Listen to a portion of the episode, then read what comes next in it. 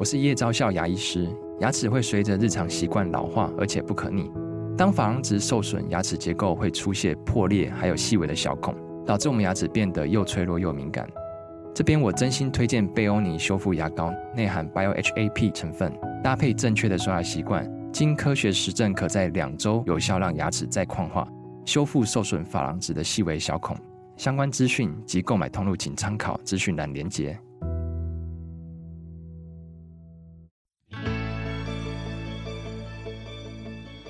来到肉脚的跑步人生。Hello，大家好，欢迎你来到肉脚的跑步人生，我是赵新平。我认识的很多跑者啊，在有了一定的跑步成绩之后呢，都会想要进一步的挑战铁人三项。不过，一次要进行游泳、骑车、跑步这三项运动，真的是很不简单哦。今天我们就要来谈一部铁人三项的宝典。我自己看，我真的觉得它是一部宝典。请到的是徐国峰教练，谈他刚刚翻译而且再版的《Post Method》。铁人三项技术全书，我们欢迎徐教练。大家好，新平你好。哇，今天很高兴请到国峰教练哦。那教练在这本书的译者序里面哦，他的这句话也是这个译者序的标题，就让我印象很深刻。他说：“这是我翻过的最好的一本书，而且没有书能够超越它。”到底这本书为什么那么好？嗯、呃。我翻译过大概已经接近十本书了，嗯、然后这本书也是我花最多时间，嗯、然后甚至我翻完的当下，我有一种感觉是我不虚此生啊！对，哇，嗯，呃，先讲一下这本书，我发现是因为在零九年，二零零九年的时候。那个时候刚好是当兵，然后没有办法练铁人，其实就很不准，然后就买了一些书来看，然后看到这本书之后就觉得哇，他讲的实在太棒了，所以就一直在脑海里面去研究跟训练，然后退伍之后才好好练，然后帮助我成绩有很大的进步。只不过那时候我跟一些好朋友分享，他们比较。没有办法明白我在说什么，嗯，所以我从一零年之后就一直想把它介绍给好朋友，嗯，铁人三项的朋友，其实大家都不太能够认识这本书，嗯，所以我那时候就觉得应该要把它翻出来，因为你嘴巴讲没有办法是完全去把书里面的重点讲清楚，嗯嗯，可是呢，从那时候想翻，一直到二零一八年才第一次把它翻出来，其中就是因为它真的很难，然后有很多观念跟我原本的观念有。蛮大的冲突，嗯，然后那些冲突一直到我接触到作者，跟他交流之后，嗯，才花了几年的时间，才慢慢去理清，原来是这个样子。嗯，所以他把一些本质的东西讲得很清楚，让我了解到我以前学到那些游泳、骑车、跑步的一些技术跟训练方法背后的逻辑跟脉络是什么。他把它都理清了，因为它是一个本质性的东西。所以其实如果这本书有读懂的话，你很多书你看了都会觉得是通的。嗯，然后你也比较能够看出某一些作者他有一些呃偏差的地方，或讲的很正确的地方，透过这本书你都可以慢慢了解。嗯，所以刚才新平有提到它是宝典，我是真的这么认为，因为现在我在反复的重读过程中，我一直都会有新的发现。嗯，很少有书可以这样。以前我有一个很很喜欢的老师叫吴明义老师。嗯，他现在也是台湾很有名的作家，他也是国际级的作家。然后他上课的时候曾经讲过一句话，他说：“好书要读十遍。”哦，那这个就是我的书桌上面，少数要读十遍，也需要读十遍以上的书。啊，而且看不腻哦。对，看不腻，而且每次都有新发现，不简单，真的。嗯，因为他是什么叫本质，或者我们讲说，他把一些根本的道理讲清楚之后。你自己在做训练，有时候会有一些偏差。嗯、你在教学上会有跑，会跑掉，嗯、就像一条路走一走，好像不知不觉会走歪。那、嗯、你再回头来看，你就会抓回到正轨。原来应该要这样，会比较对。嗯嗯嗯，我觉得国风教练讲到了一个关键字，叫做本职。对，其实不管是跑者，或者是我们有志于从事三铁的这些运动的素人们哦。我们很少想到本质这个问题，因为我们大部分脑袋里面想的是课表，哎，对，要怎么吃课表，而且我们要把课表吃完，我们要怎么练？大家对于练习其实是很很吃苦、很认真的。对，那这本书让你发现了这几项耐力运动的什么样的本质呢？我先简单说一下本质跟课表还有训练动作之间的差异。嗯，像课表跟训练动作，它叫做训练方法。嗯，我们可以练这个课表。练另一个课表，练、嗯、间歇这样，嗯、或者是练某个动作，嗯、那些是方法。嗯、但方法是内涵有它的理论在，就是说，我现在看了网络某篇文章，我决定要练这个方法或这个课表，嗯、其实它里面有一个核心理论是根植的。嗯嗯。那如果你不知道的话，如果那个理论跟方法是适用在某个情境，你不知道的话，你就会练错。所以我蛮注重的是说，这个课表跟方法它底层的本质是什么？哦。它核心理论是什么？哦。我因为是学思想出身，就是中国思想出身的，所以我特别注重这一块。嗯。那回到运动的话，我一直很想知道说，运动的本质是什么？人是怎么移动的？嗯。这本书其实就在探讨这个核心的问题。嗯。人到底是怎么移动的？嗯。它背后的机制是什么？嗯。等一下我们可以好好来分享一下。哦，但我问一个比较直的问题，我们先不讲其他两项运动，我们讲这个跑步好了，因为我们大部分九成以上的听众都是跑者哦。我我为什么要去了解这个本质呢？它为什么重要？因为说实在的，我现在吃课表，而且我练得很勤，其实我每一次都看到自己的进步，嗯、我好像从来也都没有想到本质的问题。嗯，好，先要了解世界有一个原理是。如果你不顺应自然的话，你就会被自然处罚，你就会受伤。Uh. 那本质就所谓的自然。Oh. 老子说顺应自然，那个自然就是本质，就是不会变的东西叫本质，oh. Oh. Oh. Oh. 不会变的东西叫自然的原则。嗯嗯嗯。那如果你违逆它、违背它，你会被它处罚。所以我说很多跑者受伤是因为违背本质。我们讲两个就好了。一个是大家要知道，每一个人适合的训练量是不同的。它跟人本身的体质有关，还有跟你工作形态有关。那如果你的训练量超过你应该要遵守的那个范围，你就很容易受伤，也很容易生病。这就是你有没有顺应它。你不能违逆它，觉得说我就是加量我就会进步，或加强度就会进步，因为那个强度可能不适合你现在的能力。嗯，那那个是要了解它背后的原则。那第二个就是我们之前有提过的，呃，跑步的技术，跑姿啊，你的跑姿跟技术要符合自然的本质。动作的本质，嗯，如果你违逆的话，你就会被他处罚。嗯，上次我们应该有提过，如果你脚跨到重心前面的话，嗯，你就是违背他了，你就等着膝盖或跟腱不舒服。嗯，跨步的话，对，这是最常见的，当然还有其他的。嗯嗯嗯嗯嗯。呃，也就是说呢，了解本质，除了能够不让我们受伤之外，我相信它对于成绩的进步应该也会有很大的帮助吧？是的，这本书在谈技术，对不对？嗯。大家可以想一想，技术它有两个功能。嗯。第一个就刚才提到的避免受伤。嗯。还有一个跟这个功能绑定在一起的是提高效率。嗯。嗯，任何运动都一样哦，大家可以想一想啊，棒球也是，划船也是。重训也是，任何不容易受伤的动作技巧，都是有效率的动作。任何很容易受伤的动作，也是没有效率的动作。嗯，对。所以其实我们要练技术、要学技术的关键，除了避免受伤之外，同时它也在提高你的技巧的动作的效率。这个听起来就很吸引人了。我觉得这个一般的跑者就想要了解了。除了吃课表之外啊，那我觉得在听到教练讲到这些，我也觉得呢，在我们跑步在练跑的那个当下，其实我们应该也要给自己时间跟空间，让我们自己停下来思想一些事情哦。也就是除了苦练之外，其实是有方法可以让我们进步更多的。因为我觉得绝大多数我认识绝大多数的跑者，那个脑袋里面啊，就是。PB 没有破 PB 很痛苦，或者是自己练习练得非常的大，但是成绩不如理想也觉得很痛苦，等等等等等啊。好，所以这本书呢，它是一个技术全书，所以它除了本职之外，对于技术也非常非常的着重嘛，对不对？呃，应该这么说，耐力运动项目的话，我们要练，我是自己把它分成四大块啦。一个是体能啊，很重要；还有一个是力量，力量里面包括肌力或核心。那还有一块就是技术，那还有一块就是心智方面，就四大块。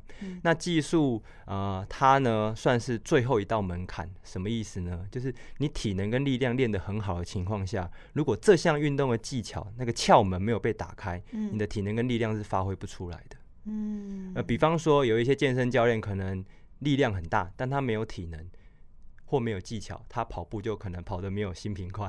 跑全马的话，哦，那有一些人可能体能很好，比如他练游泳，从小练，哦，他的能量代谢系统超强，他可以每天游一万公尺，哦、这样的国中生大有人在哦，哦。每天游一万的，哦、练游泳队常常要练到这个量，但是呢，他可能跑一个半马、全马会不如新平或我，嗯、原因是因为他的跑步技巧没有办法打开，或他的跑步力量没有足够的话，他那个能量、那个体能没有办法发挥出他的表现，就那个速度，嗯、他甚至会受伤。嗯、所以技术为什么哦我现在那么看重？原因是因为。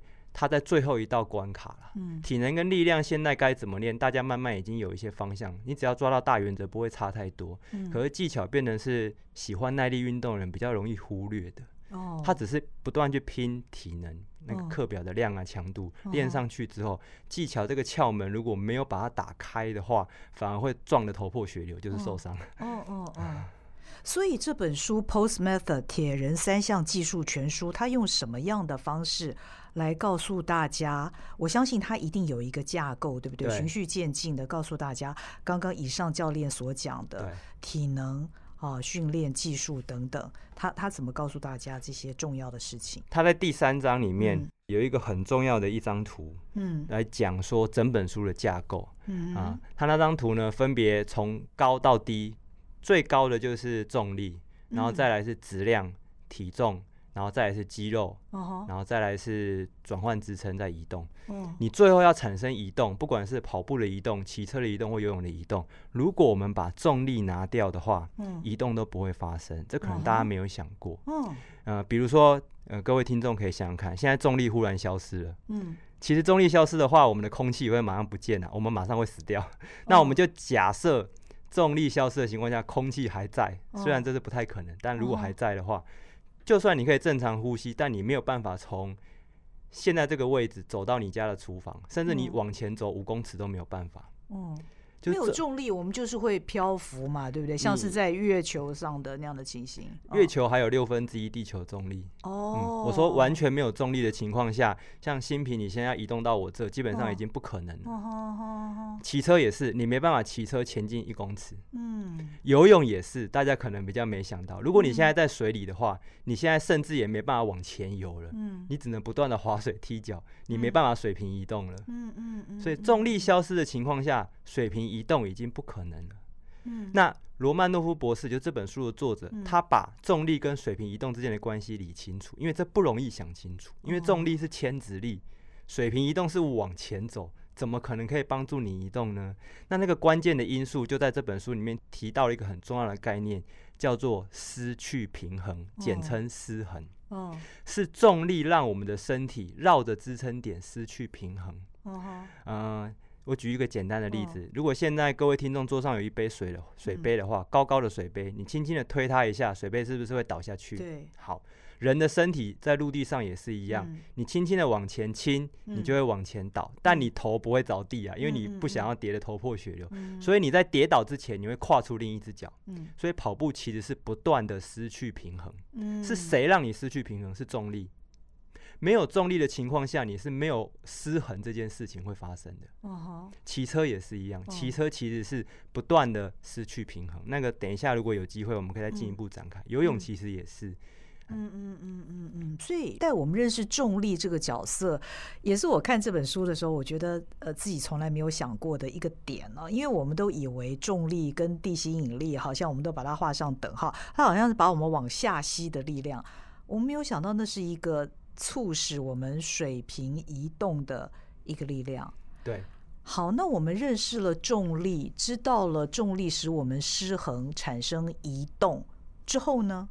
好，如果我们先认清这件事实，嗯、是重力让我们失衡移动之后，嗯、不管你要怎么样移动哦，你都必须要符合这条自然定下的法律。嗯，好，那如果呢，你非常顺从这条法律走的话，嗯、你动作就会很有效率。嗯哼，那世界上没有人可以百分百的顺从。如果你可以百分百顺从的话，你的效率就会非常高，你跑起来会非常快，游起来会非常快。嗯，可是你可以百分之九十，你就是比别人厉害。可是重点是，如果你根本不知道有这条法律存在，你就会一直违背它，哦、你就会把自己搞得很痛苦，哦、一直违法啦。哦，你一直一直被处罚。哦哦哦，对，所以呢，呃，这个作者他就是先把这个逻辑在第三部分就教学架构。跟第二部分移动概念里面把它讲清楚之后，嗯，如果你第二跟第三步看懂了，你后面再读跑步、骑车跟游泳，你就会明白为什么他要这样去教你那些动作。嗯哼，他的最核心的目的就是教你去遵守这个重力的法律，嗯如何有效率的失衡。嗯哼，因为只要现在各位往前走，就已经在失衡了。嗯可是怎么样是有效率的失衡？嗯哼。那这个就需要学习。哦，哇！但这本书这样子的一个写法，会不会让人觉得它有点像是一本教科书？其实我觉得它就是教科书。哦，嗯，因为不好意思，我就喜欢翻很好的教科书。嗯我刚翻译完另一本书，呃，明年初要出版，叫《丹尼尔斯跑步方程式》的第二版，全新版，国外也是修了很多地方。哦那本书其实就是国外硕士班跟博士班，哦，我说运动科学系，哦美国的哦的教科书。哦但这本书非常的棒，它实用性很高，因为有些教科书它呢理论性太强，它没办法实用。嗯但是我喜欢翻译的教科书都是可以实用的，嗯嗯，你真的可以用在自己的喜欢的运动项目上。嗯所以啊、呃，我喜欢翻教科书，就是它理论很扎实。嗯我喜欢他把作者把理论说清楚，这样才能够说服我为什么他要这样练。嗯如果你没办法说服我他背后的理论的话，其实我不太能够相信你的训练法是有意义、有价值的。嗯哼。那如果它像教科书的话，以读者的角度而言，是不是？教练比较适合看这个书啊，一般的跑者、一般的这个三铁，有志于三铁的这些素人们，适合看这个书吗？其实不一定，我不知道各位听众喜不喜欢读科普书。哦，我自己是很喜欢读科普书，我可能不做研究，不做数学研究，不做物理研究，可是我看一些科普书，我会看得津津有味，就哦，原来原来是这个样子啊，嗯嗯嗯，原来它背后的原理是这样，或是有时候我们看一些 YouTube 频道，他把背后的原理讲得很清楚，你也会看得津津有味。那这本书其实，就算你没有从事游泳、骑车、跑步，嗯，如果你是个喜欢看科普书的人的话，你看了也会很有意思。嗯，我刚才跟新平分享到，有两个钢琴师的朋友，哦，本来不认识他们，他们都不太运动的，在成品，因为这本书是二零一八年出版第一版，他们在成品翻到之后就跟我联络，哦，原来他们教钢琴的重要的方法跟这本书的方法一模一样，真的，哦他们从由起、跑的这个逻辑背后这个框架里面。发现了跟他弹钢琴，让那些弹钢琴的人不要发炎、不要受伤的方法是一模一样。哦，我不夸张哦，因为他们呃看完之后跟我交流了好几次，我们约见面吃饭几次，哦、还有其中一个老师也教我他们的方法，在钢琴的琴房里面教我三次，嗯、真的是一模一样的方法，只是一个在手掌上，嗯、一个是在脚踏车跟游泳跟跑步，那背后的逻辑是一样的。这个太有趣了，都是因为这些呃，不管是弹钢琴或是游、骑、跑。都是要使用力量的原因吗？应该是说，如果你不顺应重力的话，哦，你就非常容易受伤。哦。他们跟我分享一个很有趣的资讯是，原来要谈到钢琴师等级的话，很多到那个等级的学生或是演奏家，后背都会发炎，手臂都会发炎。哦。对，因为他们说弹那种曲子很像是手指的特技表演，嗯、要非常的精准，不能出错，嗯、而且有时候要很大力，而且要长达好几个小时。嗯、所以呢，他对于手背的负担非常大。如果你不会实力的话，嗯、那，那他们就运动、啊，对，他就专门教人家怎么样正确的实力，还可以这么快，嗯、是不是很像我们跑步？要能够正确的实力，还能够跑更快。嗯嗯嗯，对，道理是一样的。那一般我们的跑者要怎么看这本书呢？它它蛮厚的，四百多页。啊，其实可以先挑你有兴趣的项目先看。哦、比如说你是都有在游泳，你就先看游泳的章节。哦、那你都有在骑车，你就看骑车的章节。它其实后面三个部分是独立的。嗯。那它会直接讲。该怎么练，以及讲一些背后的原理，但核心的原理，大家可以把那个原理想象成有三个层次。嗯，最外层是教你这个游泳该怎么练。嗯，然后游泳该怎么练，有一个底层说，哎，它背后的原理是这样，你这样练才会有效果。哦，好，然后再来呢，要谈的是游起跑它的核心原理。哦哦哦，其实这个核心原理就刚才我讲的，主要是第二步跟第三步，你去读了之后，你就明白哦，原来。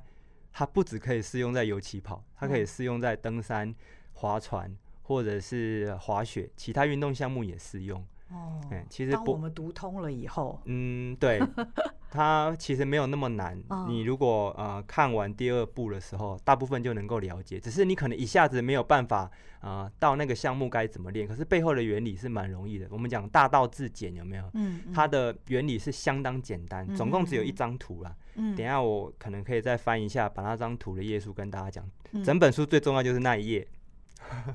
你是说图三点四的那一页吗？哦、对，呃，你记得。哎，我是个用功的学生呐、啊。为了访问教练，其实这本书呢，本人看了这个，其实我没有完全看完了，因为坦白讲，我不会骑脚踏车，所以在骑的那个部分呢，我没有完全读完。那另外两个运动我是都读完。那我深深的记得教练所说的那个三点四的那张图。其实我看那张图之后。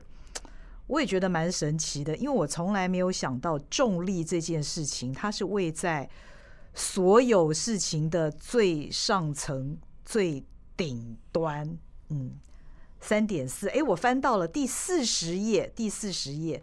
其实，呃，我们所有的听众听到了，呃，你你不管是到书店里面去翻一翻，还是怎么样，你真的可以先看这张图。从这张图里面，我相信会引起你的好奇。然后你就会想去探索这里面到底讲的是什么。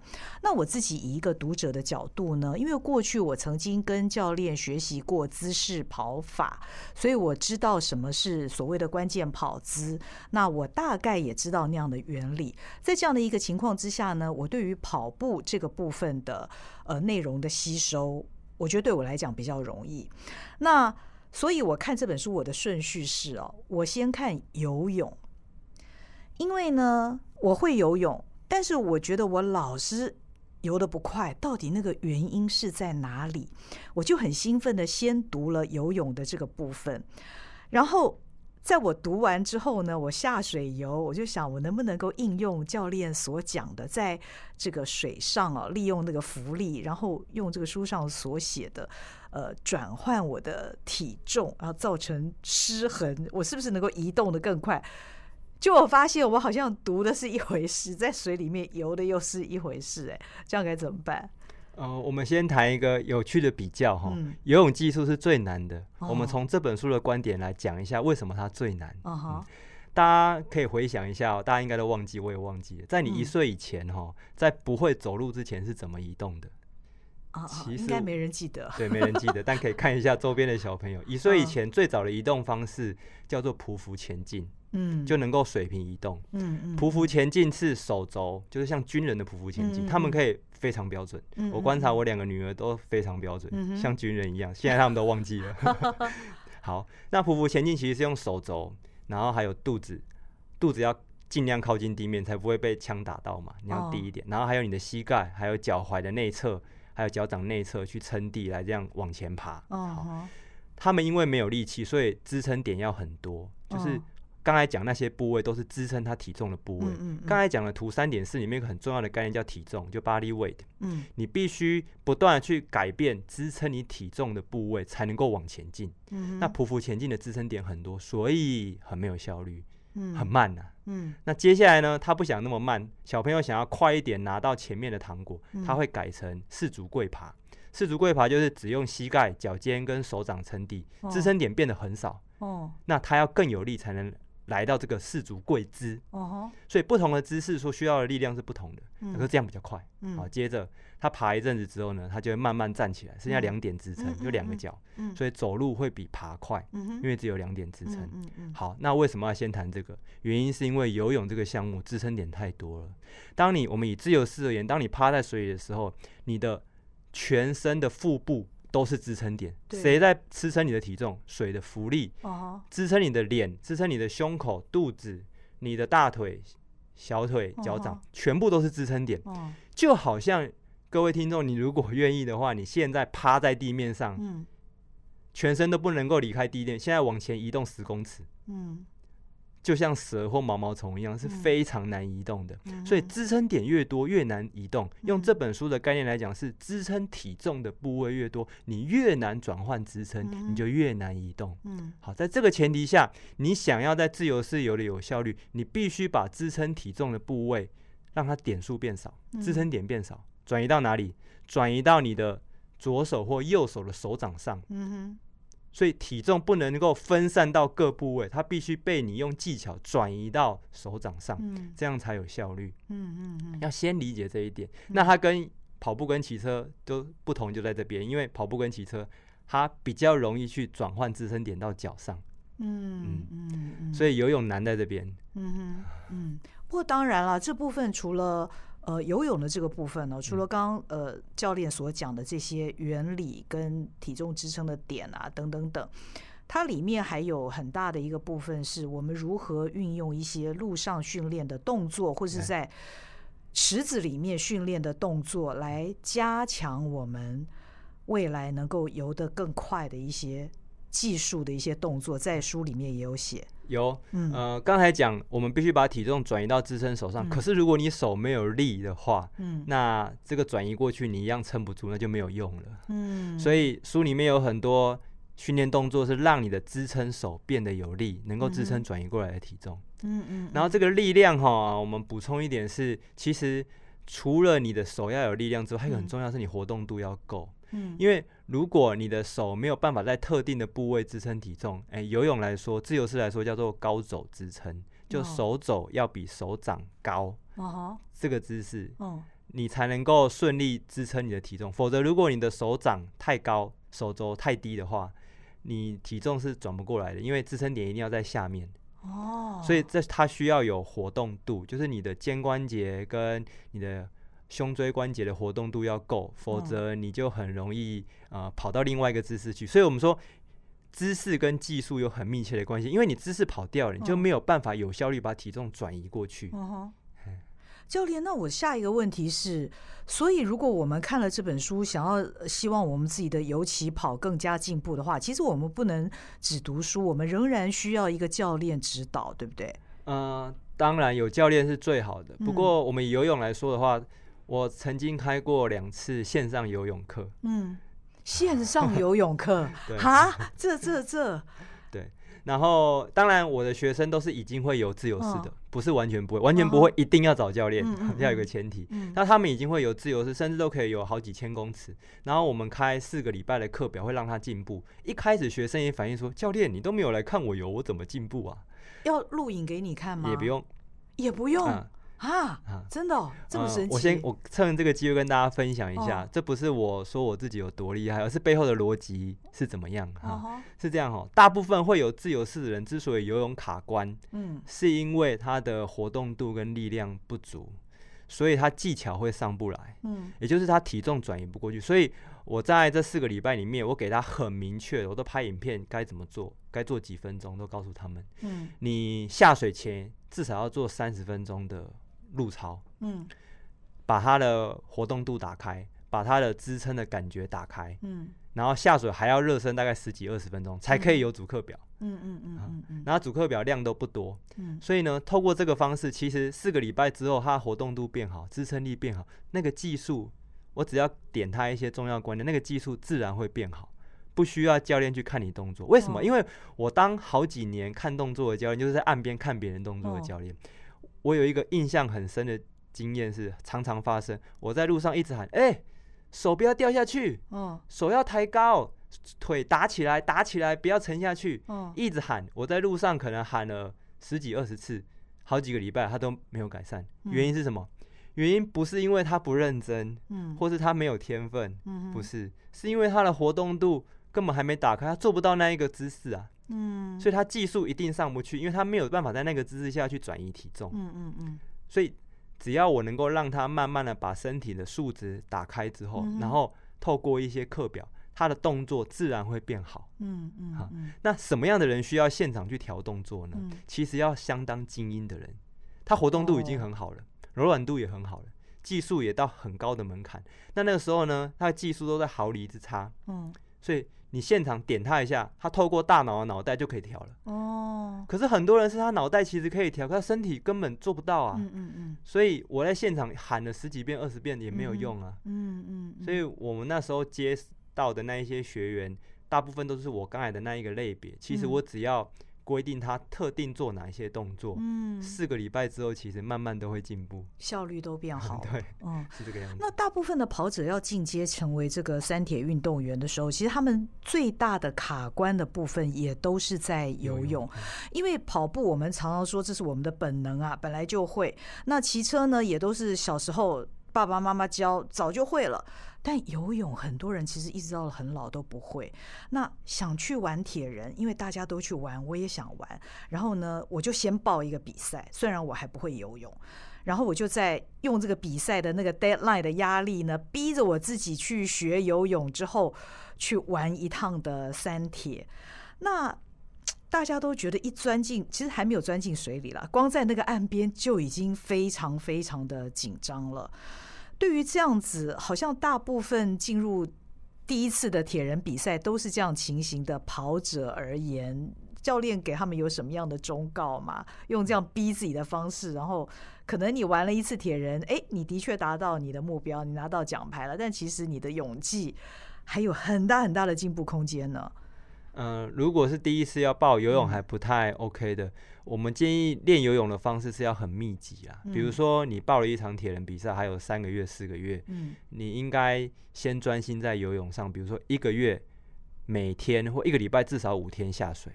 可能一个月就会进步很快，就最忌讳的是说你一个礼拜下水一次或两个礼拜下水一次，这样你一年两年都不太会进步。对，呃，我讲一个很具体的案例，就是罗玉莹呢。哦，罗玉莹。罗玉莹，我还记得他第一场铁人是高雄爱河铁人，然后我们那他那时候在我的铁人队，他还不会游泳，完全不会游泳。然后我就帮他报，他说我还记得他跑来跟我说，我我还不会游泳，可以报吗？我说你就先报吧。然后我就说。接下来你就每天下水，他很认真，他就每天下水，在爱河前好像不到两个月，他游泳就可以游千五，而且在爱河里面游千五。哦，对，所以他跟天分当然有一点关系，可是如果你愿意密集的下水的话，我也没有每天看他游，就给他一些基本的方向，每天下水碰水，做一些基本动作，慢慢的身体就会适应。嗯。那如果一个礼拜一次的话，身体是不太会适应的。嗯嗯，勤练还是必要的。那么第二关骑车，哈，好像很多人都觉得，呃，我游泳游的不好，但是我可以用骑车的这一关把一点成绩给拉回来。骑车在这本书里面，他要告诉大家的那个原理是什么？刚才游泳要我用口语表达，其实有点困难，但骑车相对容易，嗯，因为可能很多听众没有游泳的经验，我比较难讲清楚。可是骑车，我可以用一个大家在公园看得到的一个装置让大家理解。嗯，我们脚踏车的踏板哦，它就像跷跷板一样，右踏板下去，左踏板就会上来。嗯哼，它是刚好在相对对面的位置。嗯嗯。好，公园里面有一个设施叫跷跷板。嗯，跷跷板的话，呃，如果你右边站一个。十公斤的小女孩站在上面，嗯、左边也站一个十公斤的小女孩。嗯、那如果我现在要右边的小女孩把踏板往下踩，嗯、其实这个跷跷板是下不去的。嗯、所以我们说骑车是踩踏板，这三个字其实是不正确的。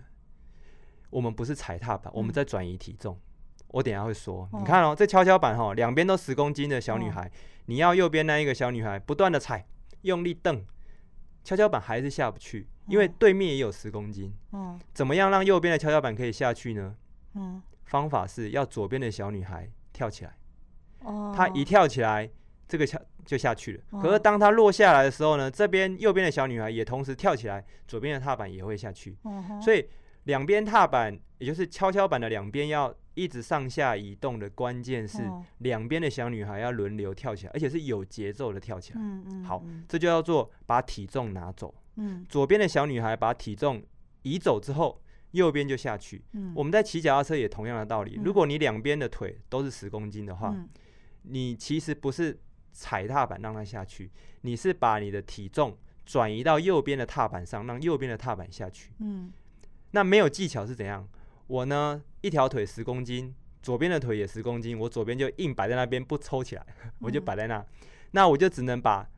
手或是屁股或是躯干的体重多转十公斤过去，所以右边变二十公斤往下压，嗯、其实还要抵消我左边的腿的十公斤，嗯、所以它是浪费力气。你以为你在踩，嗯、踩了的确会前进，嗯、可是它已经抵消了左边这条腿的十公斤了。就好像跷跷板里面，我教另外一个小女孩同时站上来，有两个小女孩在右边，那就下去了。当然，所以我们在骑车的时候，我们支撑体重的部位主要三个，分别是坐垫、嗯、握把跟踏板。嗯、那很多人比较没有技巧的人，他是把握把或坐垫上的体重转移到右脚上，那右踏板就下去，嗯、这样会比较累，因为它浪费了很多。那怎么样叫有效率呢？嗯、其实，在右踏板要下去的过程中，你左边的腿已经抽起来，哦，他拿走之后，这边就空掉了，哦、体重拿走空掉之后，右边体重下去就会更有效率，哦、是这个道理。哦哦可一般骑车不，我我在踩踏板的时候，不就已经是自然而然的体重轮流在左右两边的踏板了吗？对，所以我刚才说，嗯、只要你移动，你就是不断的在转移体重，没有错。哦、但是它效率比较低，我们应该要更有效率。嗯，啊，哦，那更有效率的方式是以刚才的例子而言，嗯、我右踏板下去的过程中，左踏板的体重要完全移开。哦，比如说哈，我左腿是十公斤，如果我留三公斤在上面，我就浪费了，这边就要减去这三公斤，它才能下去。嗯、那有些人更惨，他十公斤都在上面，他要减十。嗯，那技巧好的人是刚好是零公斤，嗯嗯嗯，他完全没有浪费。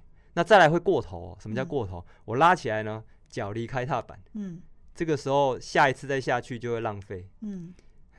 所以它不能拉过头，也不能拉太少，那就是个技巧。嗯、为什么？因为踏板转得很快，你每一下都要做到，是很难的。对，它是个技巧。嗯，所以踩踏板不仅是要用力踩，因为好像很多人就是用用力踩这样的一个方式，让自己行进的速度更快。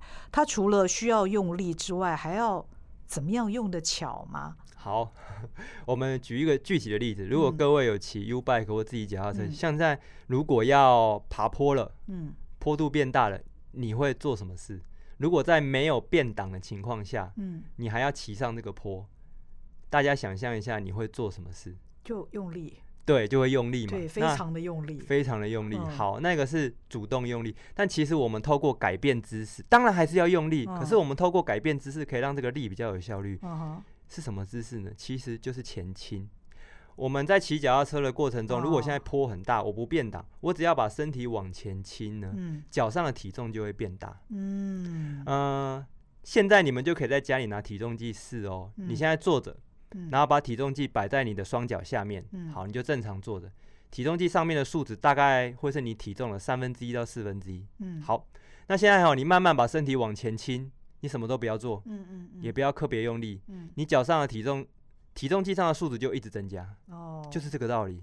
所以其实我们在骑脚踏车的时候，只要把身体往前倾的过程中，你踏板上的体重，嗯、体重就是力，它就会增加了。嗯，哦，那有时候那个坡太陡了，你往前倾也会踩不下去，嗯、怎么办？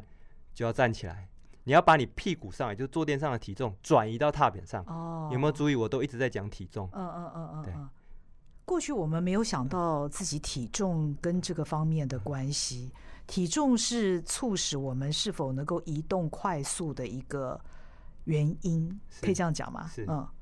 那当然，你体重它除了是原因之外，它也是你要负担的一个重量。嗯嗯。所以跑步的时候，啊、呃，因为你要扛着身体往前动，所以它既是你的呃负担，它也是你前进的助力。所以书的副标题叫“借力使力”，有没有？嗯，这很吸引人呢。嗯，其实我读到后来，我刚才不是我读了很多遍吗？其实这本书你读通之后，你就会觉得它就是一个借力使力的科学，哦，教你怎么样去运用体重，因为体重就是力，哦，体重是个变化量，哦，体重本身就是你要负担的东西，也是你可以运用的力。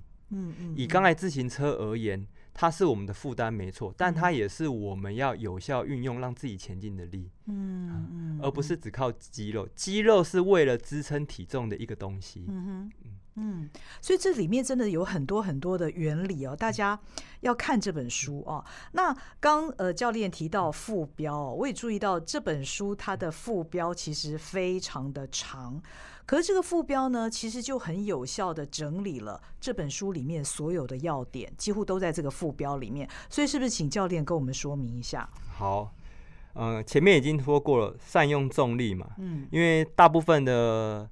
耐力运动的书里面比较少谈到这一块。嗯，那重力其实是我们没办法感觉到的。我们能够感觉到的是重力的两个现象。嗯，这两个现象分别是自由落下，就 free falling 的现象，东西往下掉，它就是我们失衡的关键。那第二个呢，就是体重。嗯，因为有重力，我们才有体重。所以外太空人在外太空是没有体重的。嗯嗯，它有 body mass，就是它有质量，但是它没有 body weight，它没有体重。嗯。所以有了重力之后，我们才有体重可以去运用。嗯哼，那运用体重的关键是书封上的这三个关键知识。嗯，我跟作者罗曼诺夫博士学习到一个很重要的东西，是每一项运动都有一到两个关键姿势。嗯，关键姿势的物理意义是什么？它是平衡的姿势。嗯，而且是最容易失去平衡的平衡姿势。哦，以单脚站而言，我们单脚站可以做出非常多个姿势，十几、二十、三十种，大家可以单脚站一直换姿势，有很多姿势可以站。但是其中有一个姿势是你在跑步的时候，因为跑步就单脚嘛，对，单脚失衡嘛，在你在跑步的时候可以最容易失去平衡的平衡姿势。嗯哼，那游泳有这一个，游泳也是在书封上，骑车也是在书封上，所以。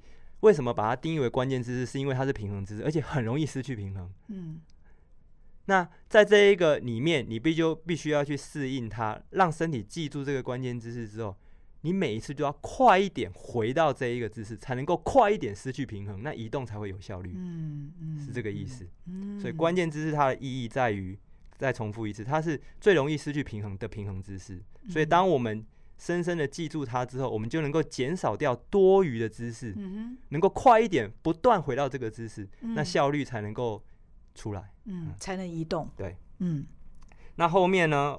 开发技术知觉，这个是作者提出一个很关键的概念，嗯，知觉，英文叫 perception，、嗯、这个概念很深。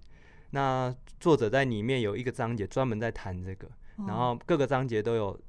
这边可能不容易说清楚，我们举一个案例来说好了啊。有一部很有名的呃漫画讲红酒的，嗯啊、呃，叫做《神之钠》。嗯嗯。那现在 Apple TV 又把它拍成影集。嗯。啊、呃，漫画跟影集都非常好看。他在讲什么呢？他在讲说哈，呃，品酒师他们练到很高超的技巧，他喝一口就可以知道它是哪一个葡萄种类，嗯，年份多久，哪一个橡木桶。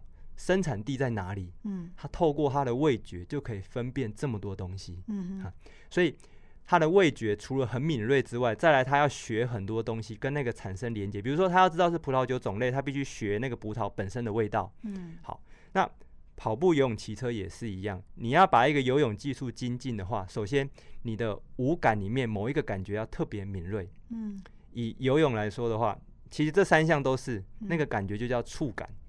触感，我们讲的水感啊、哦、跑感啊，还有骑乘的感受，最重要的，比如说品酒师，他最重要的是他的味觉嘛。哦哦哦，那音乐家最重要的是听觉嘛。对。那以耐力运动而言，最重要的是就是触觉。哦。那游泳的话，它最重要的触觉就是在你的手掌上。哦哦。你要能够感觉到体重上去。哦。当体重上去的时候，你要做对事情。哦。当体重已经不在的时候，你肌肉就要放松。哦。那免得浪费力气。没错，你讲对了。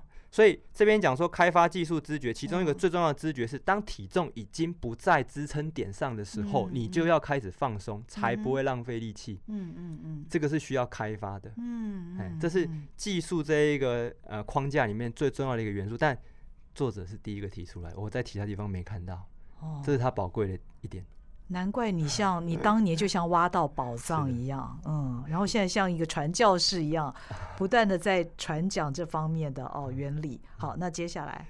借力使力，我们那个力哈，嗯，就是体重，因为体重其实就是力，体重是变化的。我常举的例子是，各位如果站在家里的体重计上面，但不要太用力，你呢如果哦轻轻跳，体重计的数值就不断变化。Uh huh. 你甚至跳腾空了，体重计会变成零。嗯、uh，huh. 下去的瞬间，它会暴涨到两倍以上。Uh huh. 如果是比较不好的体重计，它就会坏掉。Uh huh. 大家应该都知道这个原理。Uh. 所以体重是个变化量，它会跟你的动作有关。嗯、uh，huh. 那这个变化的体重呢，是我们可以使用的。好，我们以跑步而言哦，你在落地的瞬间，大概平均是两百五十毫秒。嗯，好，那落地的这么短的时间以内。以内，你要快一点把你的体重向前转移，因为你要向前跑嘛。嗯嗯嗯。那如果呢，你转移的太慢，你没有去用掉这个体重的话，它大部分是往上的，嗯、或者呢就定在那边不动，就平衡了。嗯。所以我们所谓的使用体重，也就是所谓的借力是什么意思？就是你要快一点把已经变大的体重用掉。嗯。跑步是这个样子。那游泳是什么意思？游泳是说，当我把体重转移到左手的手掌上的时候，嗯、你要快一点把你的体重往前转移，嗯、往前抛。以左手支撑水而言的话，你的右手臂跟你的肩胛骨，右边的肩胛骨要往前放，嗯，它就会失衡，你就会往前移动。嗯、但如果你这个节奏抓太慢了，嗯，你就没办法用到这个体重，它就浪费掉了。嗯嗯嗯嗯，骑车也是同样的道理。当我把体重要转移到精确的三点钟方向，也就是踏板跟地面水平的时候，那、嗯、精确转移到这边，体重才能够发挥最大的效果。如果踏板已经跟地面垂直了，就在六点钟方向的时候，嗯、你体重转移上去，车子完全不会动，完全没有功率。这个只要我在骑车的都会知道。所以意思是你的。体重，也就是你要能够用的力，必须要用到对的地方才会有效率。嗯，在三项运动都是一样，在其他运动也是一样，所以接力实力是这个意思。嗯，那你必须要呃掌握关键姿势，然后要开发敏感的知觉，以及能够善用体重。嗯，你效率才会变大，才不容易受伤。因为效率跟不受伤是一体两面，它会同时发生。嗯，换句话说，如果你很容易受伤的话，你动作通常是没有效率的动作。嗯。哇，所以刚刚呢，这个徐国峰教练已经很仔细的讲了，到底这本书的副标题为什么是？其实大家可以看一下哦，就是善用重力与运动力学，接着是掌握关键姿势，然后开发技术知觉，借力使力，效率极大化且不易受伤的科学化训练全解析。我我要说这本书的这个学问真的是太大了，可能我们呃一集的时间没有办法讲的那么深，但是我我自己看，我真的觉得他是作者的一个心血之作，当然也是译者。身为译者，徐国峰他花了五年的时间来翻译第一版的时候，第一版。哦，那你第一版是二零一八年，现在是二零二三年又第二版再版，它当中的差异是什么？好，刚好趁这个机会分享一下。嗯、呃，主要是书里面哈最后两章五十二章跟五十三章，嗯、那时候没有放进去，因为觉得有点突兀。五十二章在谈铁人三项比赛现场的一些注意事项。嗯，那因为这本书本来就很庞大，那时候讨论就先不放，嗯、就先专注在这三项：游泳、骑车、跑步。因为就我们从事铁人三项运动的人来讲来讲哦，铁人三项其实是一个独立的一个运动啊，嗯、所以我们最后就先不放，先放前面三个运动就好。嗯、然后还有五十三章哦，其实是作者的博士论文的浓缩，它非常的难，哦、它非常的难。然后那时候其实我有一些有一个关键点我没有读懂，而且我一直找不到其他证据来证明他讲的这个是 OK 的。哦、可是这几年下来我。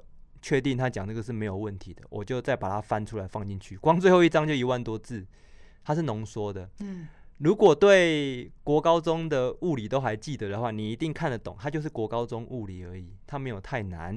哦、那 但如果你国高中物理已经忘记了，可能读起来就会有点辛苦。他用基本的力学来解释重力，从物理上来讲，到底是怎么帮助跑者前进的。哦，嗯。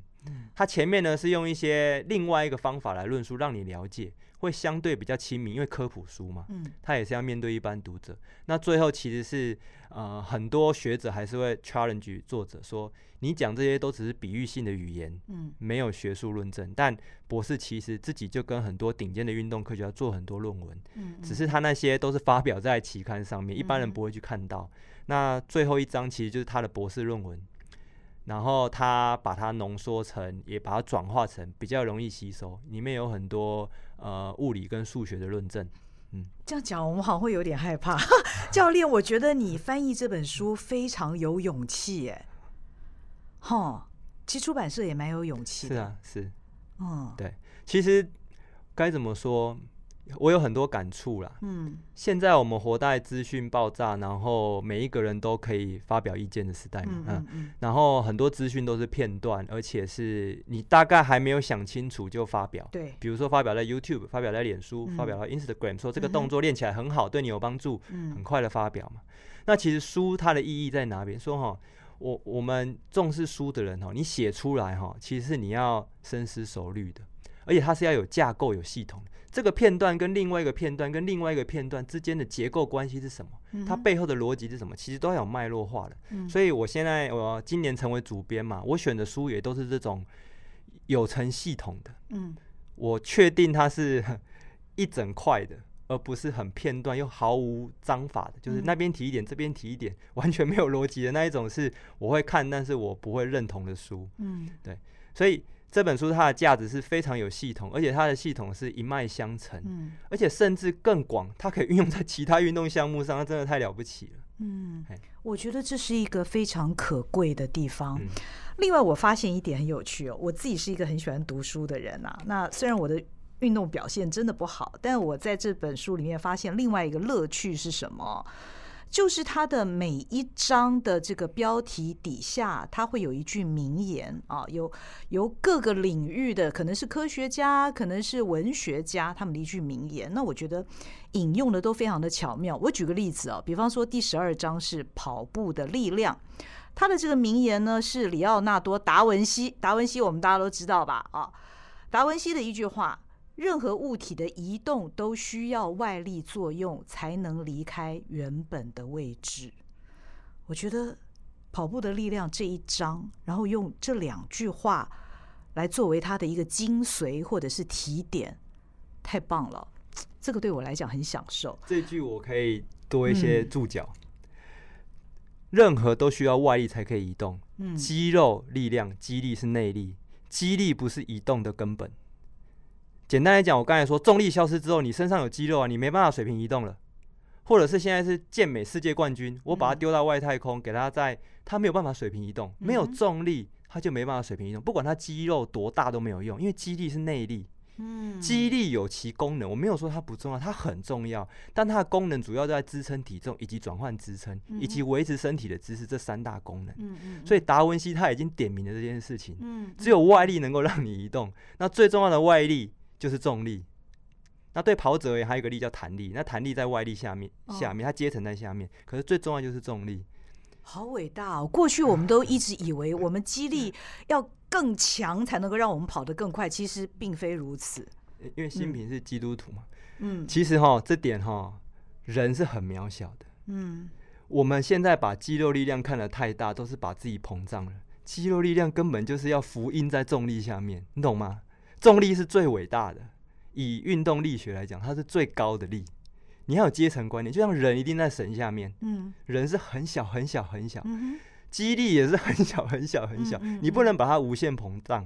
可是我们现在最大的问题，我就直接说，我们把肌力无限膨胀，它不是不重要，它有它的位置，但它不应该被无限的膨胀。嗯嗯嗯嗯，最该被无限膨胀的就是重力，因为它就是最高层的力。嗯嗯嗯，我觉得认识这一点真的非常重要。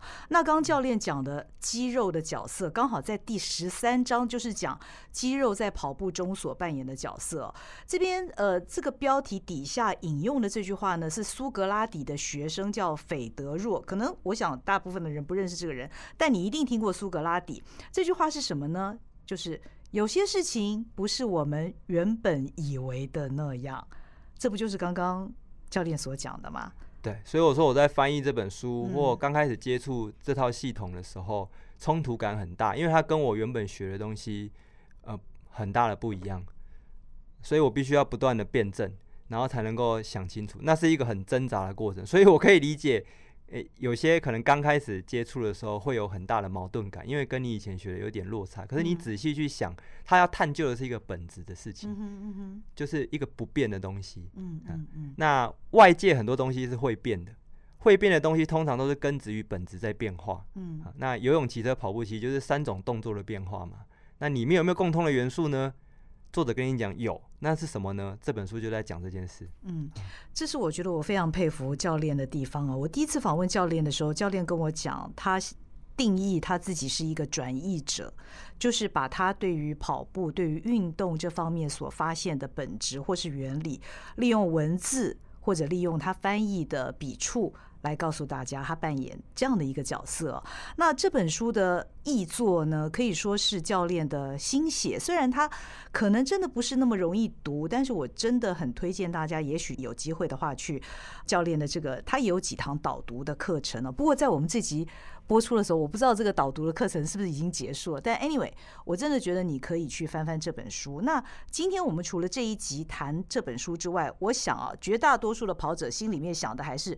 成绩，成绩，成绩。所以，我们下一集就要来谈你在游泳、骑车跟跑步这三项运动，你发生了哪些错误？如果你能够避免这些错误的话，你的成绩真的会更进步，而且你不会受伤。我们今天谢谢教练，我们下一集再继续聆听教练给我们开示。好，谢谢教练，也谢谢您的收听，我们再会。